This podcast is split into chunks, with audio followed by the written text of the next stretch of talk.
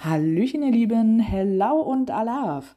Am Wochenende stand ein ganz besonderes Ereignis an, und zwar mein 5000. Pfund, und dafür sollte natürlich ein besonderer Cash her. Also ab ins Hotbinerland, wo der für uns leider letzte Cash von Hotte auf uns wartete und dann passenderweise auch noch ein Nachtcash. Blackout at Night heißt der GC8H GH5. Definitiv ein toller Cache, den man sich auf die To-Do-Liste schreiben sollte.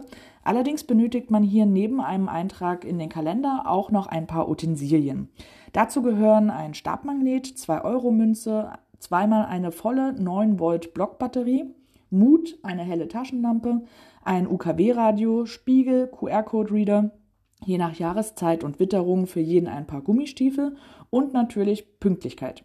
Ihr seid circa vier bis fünf Stunden unterwegs und legt eine Strecke von circa sechseinhalb Kilometern zurück. Aufgrund der D4 T, T4 Wertung ist der Cache eher nicht für Anfänger geeignet. An jeder Stage findet man Hotbiner-würdige Rätsel und auch immer mal einen kleinen Augenzwinkerer. Wenn ihr Hotbiner kennt, dann wisst ihr, was ich meine.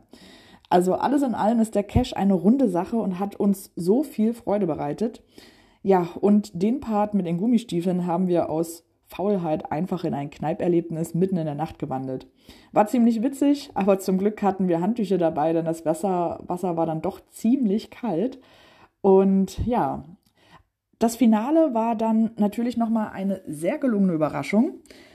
Ja, und das sogar im doppelten Sinne, denn hier hat der liebe Hotbiner noch eine Sektflasche mit Glückwunsch zur 5000 für mich deponiert gehabt. Vielen lieben Dank an dieser Stelle noch einmal für die echt gelungene Überraschung. Also merkt euch den Ona und schaut doch mal im Hotbiner Land in Wachtendonk vorbei. Und nun viel Spaß beim Stöbern und bis bald im Wald.